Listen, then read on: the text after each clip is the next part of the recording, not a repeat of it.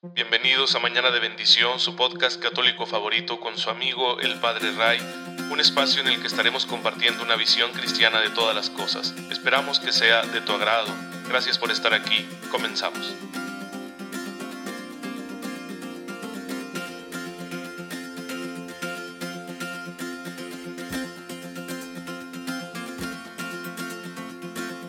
Feliz sábado, queridos hermanos. Bienvenidos a su podcast Mañana de Bendición. Soy el Padre Ray. Les envío un fuerte abrazo y un cordial saludo y ya saben mi deseo de siempre, una fe muy viva, para que la puedan aplicar en todos los detalles de la vida, hasta en los más triviales e insignificantes, porque el Señor nos ama y quiere que respondamos bien, que seamos fieles en todo, que todo lo hagamos santamente, a la manera de Jesucristo, cuya virtud conocemos gracias a los evangelios. Yo les animo a que los lean y descubran todas las bondades que adornaban la persona del Señor, de nuestro Salvador. Y estamos llamados a, imitarlas, pero necesitamos nosotros tener la determinación de decidirnos. Y saben, también decidirnos es una gracia. Si no te sientes decidido a ser como Jesús, pide a Dios la gracia, arrodíllate todos los días y dile, Señor, aquí estoy, te necesito. Necesito de tu auxilio para poder imitar a tu Hijo, para poder actuar con el mismo amor y la misma misericordia con que Él actuaba. Y bueno, eso es lo que nos hace santos, vivir a la manera de Jesús, poner en práctica sus palabras. Pues hagámoslo que para eso contamos con este gran regalo precioso de la gracia y que entre más oremos, entre más grande sea nuestra fe, pues más gracia va a haber en nuestra vida para que todo lo vivamos así, a la manera de Jesús. Y bueno, todos los sábados además recordamos, veneramos de manera muy especial a la Santísima Virgen María, porque ella fue la primer discípula, la primer creyente, antes de concebir en su vientre por la acción del Espíritu Santo al Hijo de Dios, creyó, dijo que sí, dijo hágase, hágase así como dices, hágase según tu palabra en mí. Entregó su vida con esa disposición para realizar la voluntad de Dios una voluntad que no comprendía del todo y se lo dijo al ángel, ¿cómo va a poder ser esto si yo permanezco virgen? Y ya el ángel le dijo, tú confía en Dios que todo lo puede.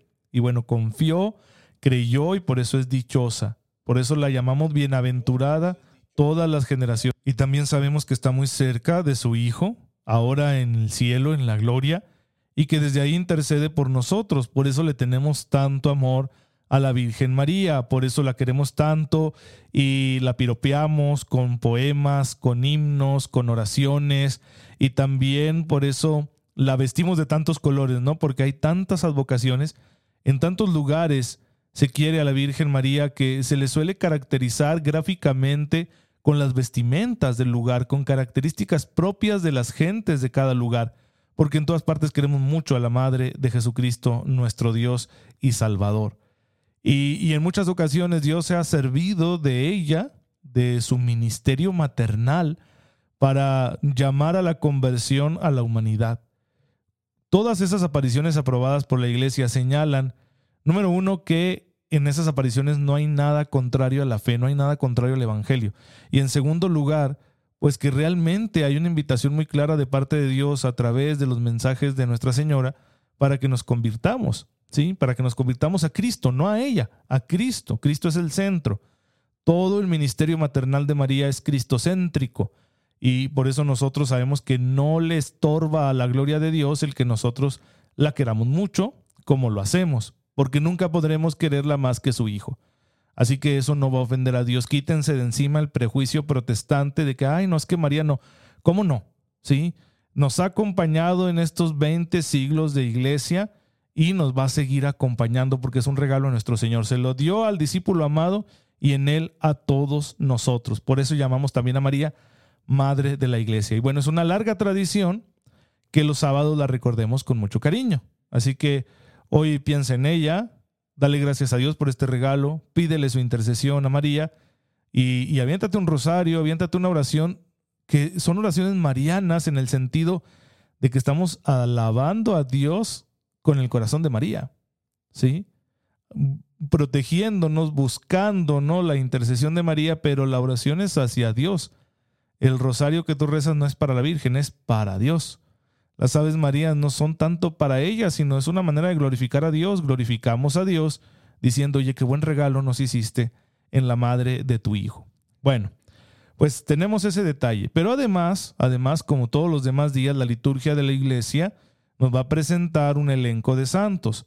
Yo siempre les presento aquí alguno que, que nos ayude, que nos inspire, que nos haga reflexionar, cuya vida nos sirva para que, identificándonos con ella, pues digamos, ah, yo también puedo ser santo.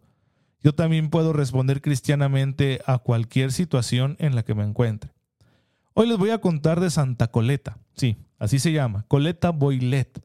Nacida en Francia por allá en el siglo XIV, ella entró a la vida religiosa y, llena del Espíritu de Dios, reformó la Orden de Santa Clara. Fue la congregación a la que ella entró. Recuerden, Santa Clara de Asís siguió los pasos de San Francisco y fundó la rama femenina de los franciscanos, de los hermanos menores, que por eso les decimos a estas religiosas clarisas. Bueno, ella fue una clarisa, Santa Coleta fue clarisa, pero de una orden reformada. ¿Por qué se necesita reformar una congregación religiosa? Porque todos los carismas evolucionan, todos los dones de Dios evolucionan, se van adaptando a las nuevas situaciones. Y cómo no, también existe la tentación de abandonar la exigencia del carisma original para dedicarnos a, cosas más mundanas. Y bueno, por eso muchas veces los santos, llenos de, la inspiración divina, han dicho como que ya es hora de, de, volver a las raíces, ¿no? Y vamos a hacer una reforma. Bueno, así lo hizo ella. Eh, tuvo varias experiencias religiosas antes de entrar con las clarisas. Sí, estuvo con, con algunas congregaciones anteriormente, era una chica inquieta, buscaba conocer al Señor, lo amaba, quería entregarle su vida. Pero al fin, eh, aconsejada por ahí por un sacerdote también con fama de santidad, pues se dedicó a ser franciscana, a ser clarisa. Y ya estando en la vida religiosa, tuvo una vida de oración tan intensa que le fueron concedidas muchas gracias, muchas experiencias místicas, ¿sí? Ella tenía visiones que le describían la voluntad de Dios, lo que Dios quería para ella y para su congregación. Y entonces reconoció la voluntad de Dios en esas visiones y dijo, va, si esto es lo que el Señor quiere, pues vamos a trabajarlo. Así que se dedicó a poner en práctica esa misión que Dios le daba, pero lo hizo de una manera muy interesante porque ella estaba en su celda eh, de, de monasterio, ¿no? Celdas muy austeras, son habitaciones muy, muy austeras en los monasterios. Y ahí en su oración decía, pues es que no sé cómo actuar. Sí, y es más, ni siquiera he hecho los votos religiosos todavía, estaba en formación cuando ella tuvo esas visiones. Y, le pedía a Dios que la asistiera. Y entonces el Señor le mostró otras visiones de cómo venían personas a ayudarla en esta obra que él quería. Así que, bueno, pues ahí desde su celda, desde la oración, desde su convento, va a tomar la decisión de escribirle al Papa, el Papa Benedicto XIII. Le pide que le autorice una reforma, una nueva fundación. Y entonces el Papa lo concede, ¿sí? Concede que Coleta se encargue de reformar la orden de Santa Clara de Asís para que sea más fiel a los ideales franciscanos. Y entonces por ahí en el sur de Francia va a establecer la primera reforma y después irán naciendo muchas, muchas otras.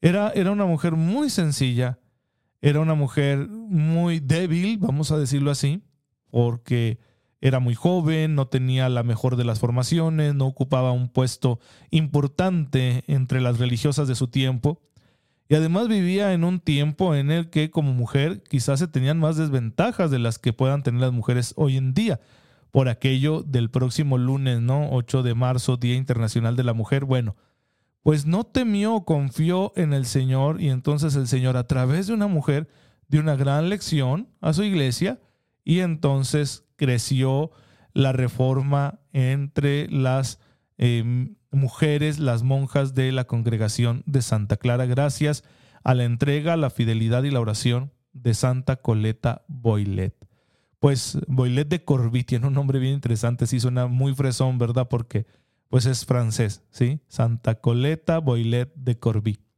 Pues bien, una mujer elegida por Dios que hace su voluntad, aunque encuentra dificultades, aunque se siente pequeña ante la enorme tarea que le están pidiendo, pero obedece confiando en la gracia y lo consigue. Y gracias a ella, Dios trajo una mayor fidelidad a esta congregación tan querida de las Clarisas, de las mujeres seguidoras del ideal de San Francisco de Asís y de Santa Clara de Asís. Bien, pues ahí tenemos ese ejemplo. Si te identificas, si alguna vez te has sentido débil ante las tareas que crees que Dios te pide, no tengas miedo, confía en su gracia. Discierne, pídele que te envíe las personas adecuadas para que te ayuden a realizar esas tareas que sabes que te está encomendando. Pero no hay ningún santo que haya sido santo sin orar. Entonces hay que concentrarnos en la oración. Por eso aquí en Mañana de Bendición estamos reflexionando acerca de esta dimensión de nuestra fe que nos la presenta el Catecismo de la Iglesia Católica en su cuarto apartado. Y ya hemos llegado al Nuevo Testamento y estamos hablando, por supuesto, de la oración de Jesucristo nuestro Señor. El modelo perfecto de oración para nosotros es Jesús, su vida de oración. Como Él oraba, hemos de orar nosotros.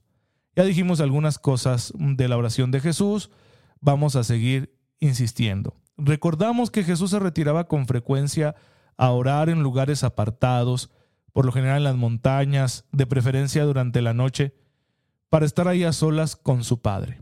Así lo vemos realizar oraciones muchas veces. Y también, pues, eh, oraba de forma explícita, es decir, oraba en voz alta delante de otros también. En varias ocasiones lo hizo, vamos a ver esto. Pero lo que nos interesa es lo que dice el Catecismo en el número 2601, citando Lucas 11.1. Los discípulos le pidieron a Jesús que les enseñara a orar. Y Jesús va a enseñar no solo como cuando enseñó el Padre Nuestro, ya lo veremos más adelante, diciendo, miren, cuando ustedes oren, oren así. No solo da enseñanzas de la oración, sino que enseña con su propia vida. El discípulo que quiera aprender a orar, lo va a aprender contemplando y escuchando a Jesús, Hijo de Dios.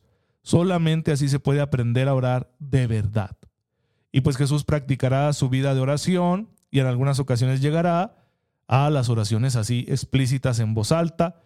Eh, en los evangelios se recogen varias ocasiones que hace esto. Nos lo recuerda el catecismo en el número 2603.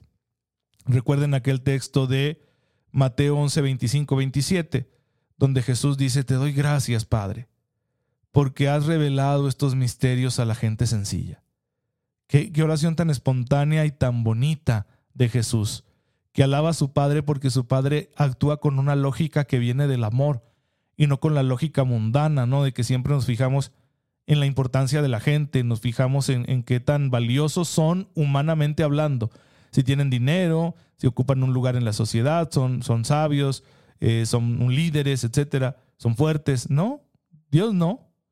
Dios escoge a los más sencillos para mostrarles los misterios de su amor y, Jesús se maravilla de eso y alaba a su Padre. Y lo hace así, en voz alta, de manera explícita.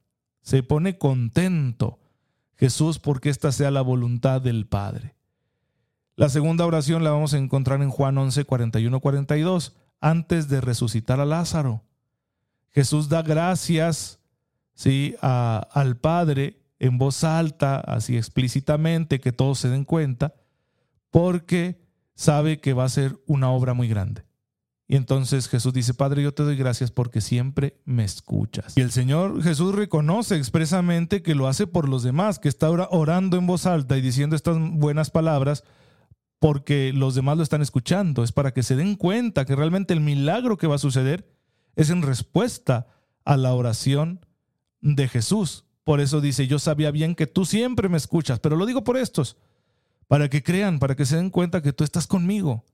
Es muy interesante el testimonio de la oración, sobre todo cuando va a ser seguida de un milagro tan grande como la resurrección de un muerto, porque significa que con estos signos lo que Dios quiere es atraernos hacia sí. Son signos que están puestos por nuestra salvación para que nos convirtamos. ¿Sería una bendición para Lázaro volver a esta vida? Pues tal vez, aunque luego moriría, no, no es que lo diga la escritura, es que entendemos por el contexto que esta resurrección no fue una resurrección a la eternidad, sino que Jesús lo devolvió a esta vida, ¿sí? Lo cual ya es una cosa maravillosa, es un gran milagro. Sin embargo, sí nos damos cuenta de que el beneficio no fue tanto para Lázaro y sus hermanas, sino para todos los demás que creyeron con mayor fuerza por haber visto a Jesús obrar un milagro tan grande. Y con ello Jesús se colocaba delante de los judíos de su tiempo, pues como el gran profeta, y ellos empezarían a decir, ah, caray, pues creo que sí, sí es el Mesías, y creerían en él, aunque muchos no, ¿eh? muchos todavía se resistirían y tendrían sus corazones duros, y de hecho buscarían matar a Jesús y a Lázaro, porque Lázaro sería un testimonio viviente de lo que Jesús podía hacer, ¿no? y por lo tanto una confirmación de que Jesús era el Mesías esperado. Pues bien, hermanos, en estas oraciones nosotros encontramos un modelo para nuestra propia vida de oración. ¿Quieres orar? Tienes que aprender a contemplar a Jesús. Métete en el Evangelio, lee estos textos que yo te he mencionado y medítalos. Léelos en calma, con tranquilidad, sin curiosidad malsana, abierto a que Dios a través de ese texto bíblico te manifieste su voluntad. Y entonces aprenderás a orar tú también podrás invocar al Padre con la misma confianza con que Jesús lo hizo, porque Él ha querido enseñarnos esto. Dios quiere que lo invoquemos con esta confianza. El Todopoderoso quiere que nos sintamos así confiados y podamos ir, Padre, Padre, quiero algo, tengo algo que pedirte. Así puedes decírselo con toda confianza. Lo hemos aprendido de Jesús y, y no solo lo aprendemos de Él, Él está con nosotros orando al Padre y nos ha dado el Espíritu Santo para que el Espíritu Santo desde nuestro interior interceda por nosotros. Así que cuando oramos nunca oramos solos. Cuando oramos al Padre siempre, estamos acompañados del Hijo y del Espíritu Santo y de toda la iglesia, la del cielo y la de la tierra. Entonces podemos orar con esta confianza y decir, Padre, necesito algo. Padre, tengo un problema, tengo miedo. Padre, yo me equivoqué. Necesito que me perdones. Padre, yo quiero hacer algo por ti, pero no sé cómo, no sé qué, o no me siento con fuerzas para realizarlo. Si todos oráramos todos los días con esta confianza, otra sería nuestra vida y otro gallo nos cantaría en nuestra vida personal y en la vida social. A veces cuando vemos tantas desgracias en la vida de los hombres y, y tantas lacras en nuestra sociedad, nos desesperamos y decimos, ay, pues que me siento impotente, ¿qué puedo hacer yo? Ora, porque la oración cristiana no es un escape de la realidad, es acceder a la fuerza de Dios para actuar y hacer lo que sentíamos que no podíamos. Si oramos, sí que podremos realizar esas cosas ante las cuales nos sentíamos impotentes. Podremos tomar más responsabilidades, podremos realizar actos de caridad más generosos, podremos ser valientes para denunciar lo que está mal en el mundo, podremos salir de nuestros vicios, podremos amar más a los que tenemos cerca, podremos luchar por la justicia. Es que cuando Dios nos pide todo eso, no nos lo pide como si fueran nuestras solas fuerzas, sino siempre confiando en su gracia. ¿Y de quién aprendemos esto? De Jesús. Él está con nosotros para que oremos así. Así que yo te invito en esta mañana que pienses, ¿qué es lo que ahorita traes más atravesado? ¿Qué está ocupando más tu atención? ¿Es un problema? ¿Es una enfermedad? ¿Es una cuestión de un pecado frecuente que quizá cometes es que no pasas a alguien, ya, ya estás harto de alguna persona, es que te sientes abrumado por la pandemia y por la situación política y porque la iglesia está de cabeza, es que estás desesperado por alguna razón, te sientes triste y no sabes ni por qué. Haz oración. Como Jesús, tú y en el nombre de Jesús voy a orar. ¿sí? Y dile al Padre todo lo que quieras y terminas diciendo, te lo pido por Jesucristo nuestro Señor. Ustedes se fijan, si vienen a misa, si participan de la liturgia de la iglesia, casi siempre en las oraciones de la iglesia estamos hablando al Padre. El sacerdote a nombre de toda la comunidad o la comunidad explícitamente habla con el Padre. Pero al finalizar decimos, por Jesucristo nuestro Señor. Eso es muy bonito y muy importante, ¿sí? decir por Jesucristo nuestro Señor. Es decir, en el nombre de Jesús, por Él, no por mí, Señor, por Él que, que te ofreció el sacrificio de su vida, Él que sí es santo, que sí te ha correspondido plenamente por Él, en su nombre yo te pido esto, y serás escuchado.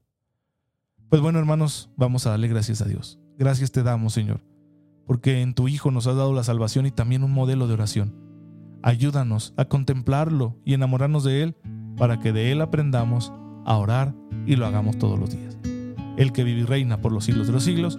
Amén. El Señor esté con ustedes. La bendición de Dios Todopoderoso, Padre, Hijo y Espíritu Santo, descienda sobre ustedes y les acompañe siempre. Muchas gracias, hermanos, por estar aquí en sintonía con su servidor.